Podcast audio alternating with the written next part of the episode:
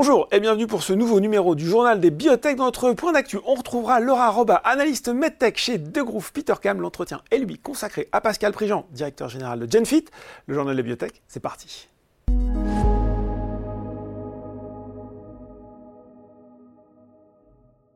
Et on retrouve pour notre point d'actualité Laura Roba, analyste MedTech chez Degroof Petercam. Bonjour Laura. Bonjour Laurent. Alors, on voulait commencer par parler d'Argenix. On en avait parlé avec Frédéric Gomez sur ce même plateau. Euh, belle réussite, cette biotech. L'occasion peut-être avec vous, euh, Laura, de, de, refaire le point sur ce qu'ils sur ce qu'ils font. On sait qu'ils sont spécialisés dans les maladies auto-immunes. Et puis, euh, commenter peut-être ce, ce revers, revers sur un essai clinique récent, avec une sanction boursière à la clé. Peut-être pas si grave. Enfin, ça, vous allez nous le dire. Oui, donc Argenix, c'est une biotech belge qui Mm. développe des anticorps thérapeutiques pour soigner euh, les maladies auto-immunes rares.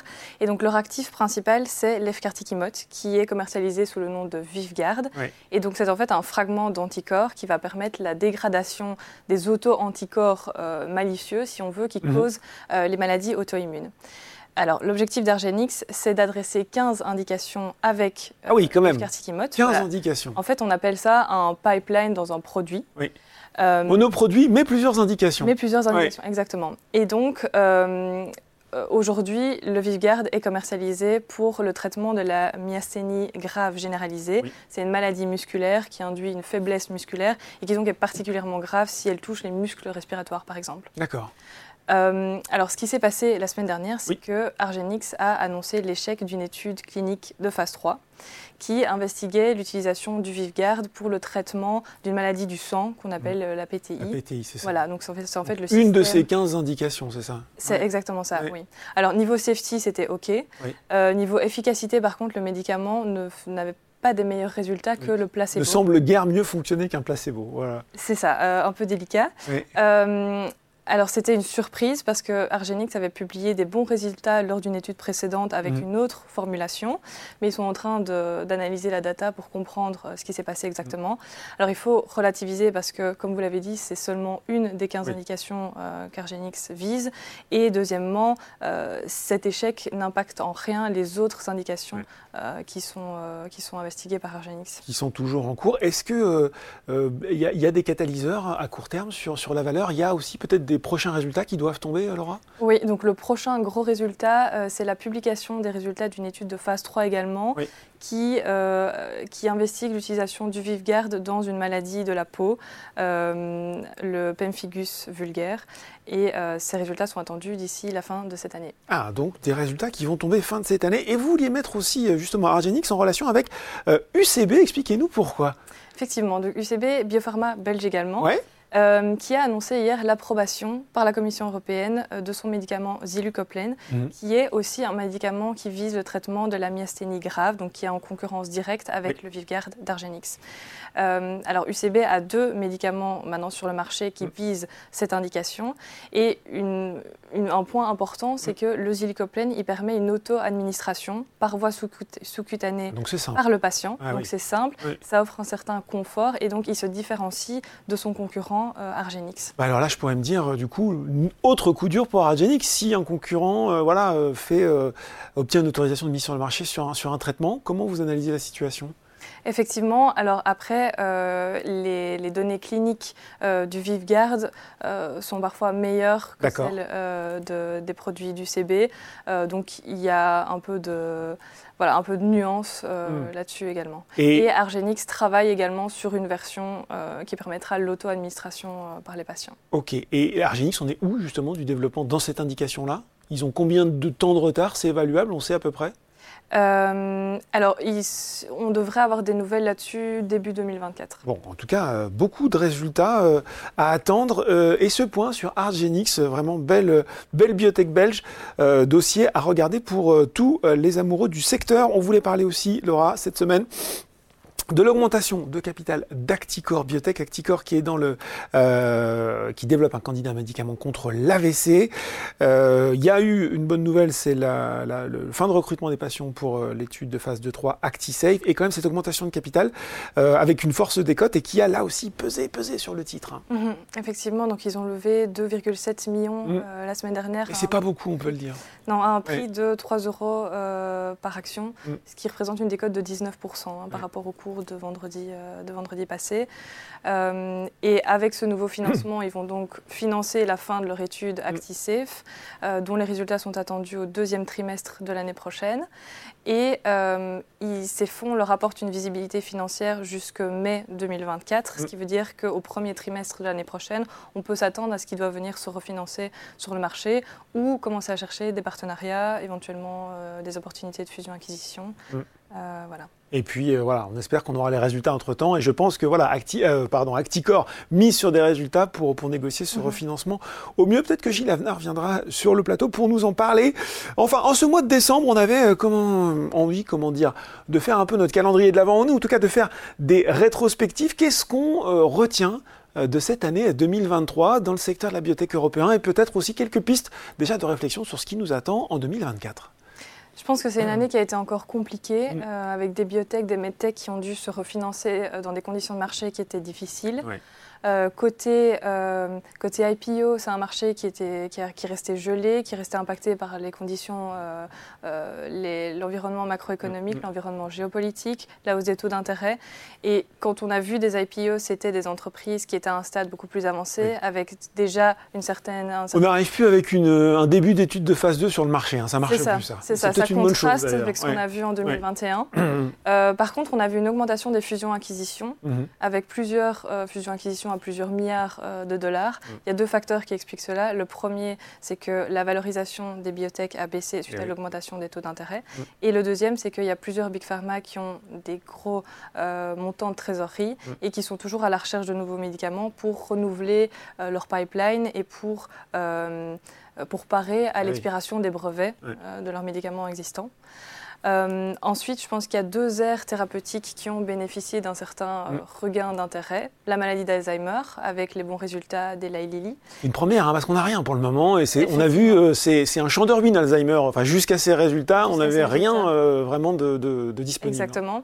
Et le deuxième, c'est l'obésité forcément. On en entend parler euh, tout le temps. C'est devenu un sujet presque généraliste, euh, Laura. Euh, Ozempic est devenu voilà, un nom aussi connu qu'une marque, je ne sais pas, mm. de, sport ou, de bien-être, ce qui est même peut-être un peu inquiétant d'ailleurs. Tout à fait, tout à fait. Et Novo Nordisk et Eli Lilly dominent le marché, mais on a des nouveaux entrants, comme Roche, qui hier a annoncé l'acquisition de Carmo Thérapeutique pour 3 milliards. Mm. Donc c'est un marché qui a un gros potentiel parce que l'obésité est associée à tout un tas de comorbidités euh, des comorbidités euh, directes comme l'AVC euh, cardiovasculaire, mais aussi parfois plus indirectes comme l'apnée du sommeil. Mm. ou au-delà du secteur de la, de la, santé, ces médicaments vont avoir aussi un impact sur des secteurs comme la nourriture, etc. alors la question qui reste centrale, c'est la question des coûts et du remboursement. Mm. Parce que dans quelle mesure est-ce que ces patients vont bénéficier d'une couverture pour ce médicament? Voilà. Bon, sujet central, en tout cas le boom euh, des médicaments anti-obésité avec euh, effectivement euh, ce succès, ces opérations. Qu'est-ce qu'on se dit pour 2024 Est-ce qu'on peut espérer que la machine redémarre peut-être sur les introductions, sur des conditions de financement qui seraient plus simples? Ou est-ce qu'on va rester, selon vous, au moins peut-être sur le premier semestre, sur un environnement de marché relativement similaire finalement? Euh, je pense qu'au niveau des fusions-acquisitions, la tendance va se poursuivre. Mm. Euh, au niveau des, des, introductions en bourse, euh, ça va dépendre un peu du sentiment des, des investisseurs vis-à-vis du marché, qui lui est dépendant de l'environnement macroéconomique, mm. géopolitique et des taux d'intérêt. Donc encore assez incertain. Encore un petit peu d'incertitude. Voilà en tout cas le point complet sur l'actualité récente avec, avec ce suivi d'Argenix et puis cette petite rétrospective 2023. Merci beaucoup Laura. Merci Laurent. Tout de suite dans le journal des c'est l'interview.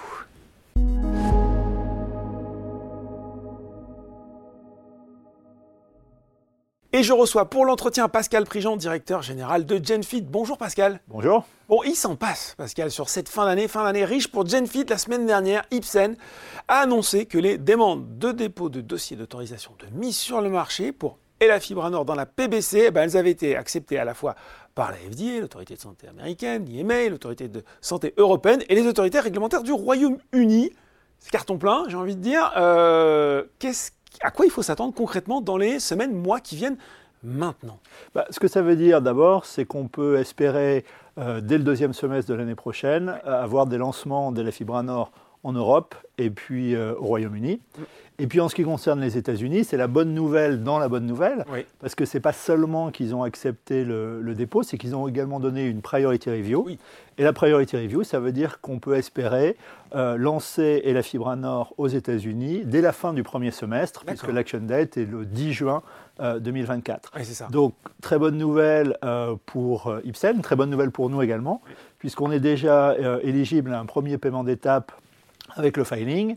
Et avec ces lancements euh, et la commercialisation l'année prochaine, ces d'autres paiements d'étape, en tout, on peut espérer euh, jusqu'à 89 millions d'euros euh, d'ici la fin 2024. Donc très bonne nouvelle. Et en plus, ça veut dire des ventes dès l'année prochaine. Qui dit vente dit royalty, qui viennent s'ajouter encore aux 89 millions de milestones. Juste pour revenir sur la FDA, parce que le terme est un peu technique, donc le 10 juin, on saura si une autorisation de mise sur le marché. Oui, et, si, comme on l'espère tous, c'est positif, le 11 juin, Ipsen pourra vendre. D'accord. donc là, il n'y a pas encore de délai supplémentaire, ça peut aller Absolument. Bon, on le sait, euh, Pascal. D'un côté, il y a cette confiance d'Ipsen qui semble forte dans le potentiel de la fibre à nord. De l'autre, course très serrée avec une autre biotech dont vous devez avoir entendu un petit peu parler, qui s'appelle Simabay. Alors, si je devais résumer un petit peu le match euh, au moment où on en est, d'un côté, il y a l'efficacité qui semble pencher un petit peu en faveur de Genfit. De l'autre, on a cet effet secondaire, le prurit, les démangeaisons, pour le dire euh, tout simplement dans la PBC, qui est plutôt du côté de Simabay. Question, qu'est-ce qui peut, qu'est-ce qui va vous départager ou euh, d'ailleurs, est-ce qu'il n'y a pas finalement de la place pour les deux? Comment vous placez par rapport à cette concurrence vis-à-vis de Simabé Je dirais la première chose, c'est qu'évidemment qu'il y a de la place pour les deux. Euh, c'est un marché qui va faire euh, à peu près un milliard et demi. Donc, un marché d'un milliard et demi, il y a de la place pour deux produits. Pour les patients aussi, c'est toujours bon d'avoir euh, euh, des options, des alternatives thérapeutiques. Donc là, vous avez deux produits qui semblent efficaces, bien tolérés et a priori supérieurs euh, aux produits aujourd'hui sur le marché qui ne donnent pas complètement satisfaction. Donc, bonne nouvelle de tous les côtés. Je dirais que cette espèce de jeu de la comparaison, il est parfois un peu drivé par nos amis analystes américains. Et franchement, euh, de temps en temps, leurs analyses répondent à des logiques d'écosystème américain. Euh, un peu biaisé. Euh, c'est assez facile de, le vérifier. Il suffit de reprendre les notes historiquement. après la phase 2 de, GenFit, quand il s'avérait clair que la fibre nord était un, acteur potentiellement important de, la PVC, toutes les notes des Américains disaient ce qui est important, c'est d'être le premier au marché. Mhm. First mover advantage. Mhm. À l'époque, Simabay était en avance. Depuis, euh, on est repassé devant. Ah là, il n'y a plus de force mover advantage, c'est plus dans aucune note. Et vous voyez cette même pattern de manière assez régulière. Regardez par exemple sur l'efficacité sur le critère principal. Quand on sort la phase 3, tous les analystes américains disent Ah, c'est décevant. C'est décevant sur ce critère principal. Seulement en corrigé placebo, on est à 47%, c'est pas assez. ce fameux effet euh, secondaire aussi. Voilà, ça va être mieux, euh, ça va être mieux avec Simabé. Et puis finalement, les, euh, résultats de Simabé sortent. C'est moins bien, mais là, ils trouvent ça super d'un seul mm. coup. Donc, on voit bien qu'il y, a ce biais. La réalité des choses, c'est que vous avez deux produits assez proches. Et même sur ce, critère prurite, je pense que euh, nos amis d'Ipsen ont montré à la SLD un certain nombre d'analyses faites sur d'autres outils de mesure du prurite. Il y a le NRS, mais ce n'est pas le seul. Il y a le mm. PBC40, le PBC5-Itch. Et sur ces critères, il y a une amélioration significative du prurite avec la fibre nord. Donc, même sur le prurite, je dirais l'image est un peu plus nuancée que ce qu'on peut dire. Et je crois que c'est euh, les médecins qui auront le dernier mot. Moi, ce que j'ai entendu à la SLD, c'est de dire deux belles options thérapeutiques pour les patients, mm. très proches au niveau clinique. Et ce qui fera la différence, euh, c'est le non clinique, à savoir les capacités commerciales. Et là, on continue de penser qu'avec Ipsen, on a un avantage. Justement, ce first, euh, first advantage mover, hein, si c'est ça, euh, il est de combien maintenant sur Simabé à peu près Alors, on ne sait pas, et c'est parfois un peu ce que je dis à ceux qui me parlent des, commentaires des analystes américains. Il y a ce monde où on parle de différences euh, ici ou là, et puis après il y a le monde réel, et dans le monde réel, moi ce que je constate, c'est que les résultats de la Fibra Nord, ils sont déjà publiés, et ils sont publiés dans le New England Journal of Medicine. Mhm qu'il euh, y a une, approbation du filing en Europe, aux États-Unis, il y a cette priority review, et pour l'instant, on attend du, côté Simabay. Donc on n'en sait rien, mais ce qu'on voit, c'est que les avancées pour l'instant ben, sont du côté d'Ipsen et de la fibre nord. Bon, c'est first mover advantage, pas first advantage mover. J'ai rectifié. Euh, comme nous ne sommes pas d'ailleurs à un paradoxe près, je lis ça et là qu'au vu du potentiel important euh, de ce marché, de cette indication, l'accord ben, avec Ipsen, euh, il serait peut-être pas si bon pour GenFit. Vous n'aurez que des royalties, vous l'avez dit, au lieu de conserver 100% des ventes. Est-ce que vous aussi, là, vous êtes peut-être tenté de réécrire l'histoire? Non, pas du tout. Et Laurent, je pense qu'ici, il y a une confusion. Il y a une confusion entre, d'une part, euh, le chiffre d'affaires euh, et les ventes, et d'autre part, le profit ou, la marge.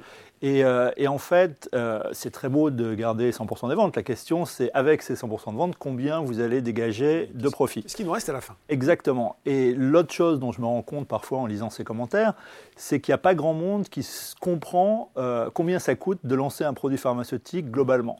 Bon, moi, il se trouve que j'ai une idée parce que j'ai fait ça pendant 20 ans avant d'aller dans la biotech et c'est très cher. Vous devez engager euh, des représentants, donc des visiteurs médicaux, force commerciale, hein. une force commerciale, et euh, au niveau global, c'est des centaines de personnes. Euh, vous devez les équiper, ça veut dire service marketing, ça veut dire service réglementaire, il y a le prix, le remboursement. tout ça, c'est des, des, équipes, c'est des gens, c'est des compétences, et ça coûte des centaines de millions. pour avoir une idée, vous n'avez qu'à regarder Intercept. Intercept, c'est un proxy euh, assez, euh, assez similaire, puisque finalement, quand ils ont lancé Localiva, c'est une biotech américaine, un seul produit, dans la PBC, euh, et ils lancent au niveau global. Ils avaient quand même un avantage par rapport à aujourd'hui, c'est qu'ils étaient seuls sur ce marché. En 2016, ils lancent, ils font à peu près 20 millions de ventes. L'année d'après, ils dépassent les 100 millions, et ils sont montés jusqu'à 400 millions. Donc c'est pas mal. Quand est-ce qu'ils ont gagné de l'argent? La réponse, c'est jamais. D'accord. Euh, et ça, c'est des informations publiques. Informations euh, intéressantes. Hein. Ils n'ont jamais gagné d'argent. Euh, et même, on pourrait se dire, bon, peut-être la RD, ils ont mmh. financé d'autres projets. Vous pouvez retrancher tous les coûts de RD, mmh. ça reste négatif. Donc, ils n'ont jamais gagné d'argent. Pourquoi? Parce que les coûts de structure dépassaient les profits générés, même en ayant 100% des ventes. Et donc, si Intercept n'a pas été capable de dégager un seul dollar de bénéfices euh, alors qu'ils étaient seuls sur ce marché, mm. on voit que ce n'est pas si facile. Mm. Nous, avec la Fibra Nord, dès l'an prochain, on dégagera une profitabilité nette des profits de 90 millions, à quoi il faudra rajouter les royalties. Donc certes, on n'a pas 100% des ventes, mais en général, quand on a 100% des ventes, on a 100% des coûts. Nous, on a 0% des coûts et on a quand même une part assez significative via les royalties et les milestones. Bon, explication très claire, très complète. Justement, il y a des milestones et des royalties. Euh, vous devriez en percevoir un certain nombre dans les prochaines années. C'est important et ça semble sans commune mesure avec votre valorisation actuelle. De ce fait, une anomalie, et euh, j'imagine que comme moi, vous lisez les forums de Boursorama, peut-être, euh, on la voit cette question, pourquoi finalement Ipsen dans les années à venir, compte tenu de ce qu'ils vont devoir vous payer, n'aurait-il pas finalement intérêt à lancer une OPA sur GenFit? Alors, je ne vais pas répondre à la question de l'OPA parce que ce n'est pas à moi pas de vous dire. c'est vrai, c'est à Ibsen qu'il faut poser cette question. La seule chose que je voudrais dire, c'est que parfois, sous-jacent dans cette idée, mm il y a la comparaison entre ce qu'on va recevoir en termes de royalties et de milestones, ce qui est effectivement extrêmement important, et notre valorisation actuelle. On va en reparler. Hein. Ce qu'il faut bien voir, c'est que notre valorisation actuelle, elle est fictive. Ça ne veut rien dire, c'est évidemment pas la valeur euh, de GenFit. Et, euh, et, donc, si quelqu'un, Ibsen ou un autre, euh, voulait acheter GenFit, c'est bien évidemment possible, mais pas à ce prix-là. Mm. ce serait significativement plus cher. Bon, significativement plus cher. On a beaucoup parlé de la PBC et, c'est bien normal. Le prochain chantier, pardon, aujourd'hui pour GenFit, c'est l'ACLF, décompensation aiguë sur cirrhose en bon français. Euh, vous avez organisé mardi dernier une journée investisseurs dédiée à cette pathologie. Justement, quels sont finalement, euh, pour les investisseurs qui n'avaient pas suivi, les messages à retenir de cette intervention? Bah, les messages, c'est que, comme on le sait tous, les maladies du foie euh, deviennent un sujet euh, de, santé publique à l'échelle mondiale parce que c'est drivé par euh, la malbouffe, euh, un peu tout ce qui sous-tendait euh, la, croissance de la nage des maladies métaboliques. Donc toutes ces maladies du foie, auxquelles il faut ajouter euh, les maladies hépatiques liées à d'origine virale, celles d'origine alcoolique, toutes ces maladies finalement elles arrivent un peu au, même stade, c'est-à-dire cette cirrhose, sur lequel, sur un, après un, événement précipitant, peut arriver un SLF. Donc on a un nombre important de cas euh, dans le monde. C'est à peu près, à peu près 100 000 cas euh, aux États-Unis et un petit peu plus euh, en Europe, tous les ans. Et il y a zéro euh, produit aujourd'hui euh, dans cette indication. Indication qui est par ailleurs extrêmement grave, puisque vous avez à peu près 25% des patients ACLF1 qui meurent mhm. à, à, 30 jours. ça passe à 50% pour les ACLF2 et à 76% pour ACLF3. Donc une maladie extrêmement grave, aiguë, et aucun produit aujourd'hui. Et donc le besoin médical, il est énorme.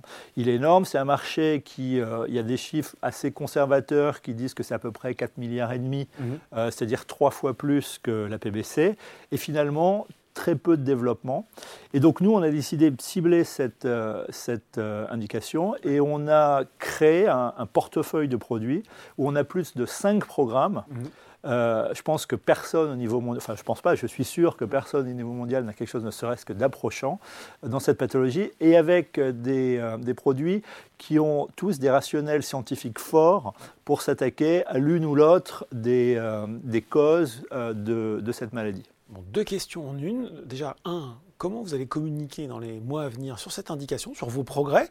Et puis deux, tiens, vous avez un partenaire à PBC, il s'appelle Ipsen pourquoi pas un partenaire également dans la CLF qui serait aussi Ipsen, tiens, pourquoi pas? Oui, euh, absolument. Alors, la première chose par rapport à la communication, l'avantage euh, de, ces pathologies en aigu, euh, c'est qu'on peut aller beaucoup plus vite que dans les pathologies chroniques. Parce que petites études, Parce que plus petites études, et puis parce que si vous voulez faire un traitement dans la nage, c'est 18 mois mhm. dans une étude. Là, c'est 4 jours. et, donc, forcément, ça va plus vite. Euh, et, donc, ça nous permettra, dès l'année prochaine, sans doute vers le milieu de l'année à peu près, euh, d'avoir des premiers résultats euh, d'efficacité sur notre premier programme, donc VSO1, dans la CLF. Après, en ce qui concerne Ipsen, l'accord qu'on a avec eux précise bien que même s'il est au, niveau de la fibre nord, il y a possibilité, dès lors qu'on a un produit qui viendrait à être potentiellement commercialisé, pour qu'on s'assoie et qu'on voit si, si on continue à travailler ensemble. Et je dirais qu'on a à la fois un portefeuille de produits qui me semble s'insérer assez bien mhm. dans ce qu'ils ont décrit comme étant leur, euh, leur, stratégie, notamment au niveau des maladies rares. Euh, et, nous, pour l'instant, on est ravis de ce qu'ils font sur, euh, sur la fibre nord. Donc, si ça continue comme ça, effectivement, c'est tout à fait possible qu'on continue à travailler euh, ensemble dans le futur. Bon, on suivra les développements dans la CLF. Je ne vais pas parler cours de bourse pour finir, mais on a beaucoup parlé valorisation. Alors, j'avais envie de terminer là-dessus, effectivement. La valorisation de Simabé aujourd'hui, hier, hein, la clôture, c'était 2,3 milliards de dollars. C'est 170 millions d'euros pour Genfit. Vous l'avez dit sans le dire pendant cet entretien. Se situe, selon vous, une valorisation qui serait plus raisonnable euh, Simabé, je crois que pareil, ils ont un produit euh, en portefeuille. Euh, voilà. Où, est-ce qu'elle se situe aujourd'hui? La valorisation C'est vrai que c'est toujours un peu compliqué de répondre à cette question parce qu'il y a dans les cours de bourse des choses qui ne sont pas toujours complètement rationnelles. Maintenant, si on raisonne de manière parfaitement rationnelle, vous avez trois acteurs dans ce marché de la PBC. Trois, il n'y en a pas 50, il y en a trois. Euh, trois produits qui sont approuvés ou en passe de lettres euh, sur ce marché de la seconde line PBC. Et en plus, sur ces trois acteurs, il y en a deux qui sont, on pourrait appeler des pure players, puisqu'ils n'ont ni autre produit, ni rien d'autre d'ailleurs dans leur pipeline. Donc, vous avez Simabé, vous l'avez dit, qui fait 2,3, 2,4 milliards. Et vous avez Intercept qui vient de se faire acheter pour 800 millions. Euh, je pense qu'il y a débat sur euh, quel est le produit, oui, et puis quel, est le meilleur produit, je dirais, entre celui de, de, de Simabé et celui d'Ipsen slash Enfit. Euh, mais je pense que personne ne pense qu'il y a une différence énorme entre ces deux produits. Et par contre, il n'y a pas de débat que ces deux produits sont meilleurs que celui d'Intercept. Et en plus, on a ce pipeline dans la PVC, on a quand même cinq programmes différents. Et les deux autres euh, n'ont rien. Enfin, je veux dire, c'est pas moi qui le dis, hein. il suffit de se mhm. mettre sur leur, euh, site, internet, web et puis, et puis, on le voit. Donc, même en considérant que notre portefeuille ne vaut rien, on peut décemment pas valoir moins qu'Intercept. et on est sans doute plus près de Simabek d'Intercept. Donc, quand est-ce qu'il y aura cette correction? Ce rattrapage Je n'en sais rien. Mais euh, sur les fondamentaux, il n'y a pas d'explication. Euh, tous les, toutes, les, toutes les données du problème sont connues. Bon, voilà. En tout cas, euh, les choses suivent leur cours avec, on l'a vu, hein, des, euh, euh, des, autorisations attendues dans le courant de l'année 2024. Premier semestre aux États-Unis, second semestre en Europe, et j'espère que vous reviendrez en parler avec nous sur le plateau. Merci beaucoup, Pascal. Absolument, merci à vous. Le journal des bibliothèques, c'est fini pour aujourd'hui, mais on se retrouve dans deux semaines pour le dernier numéro de l'année.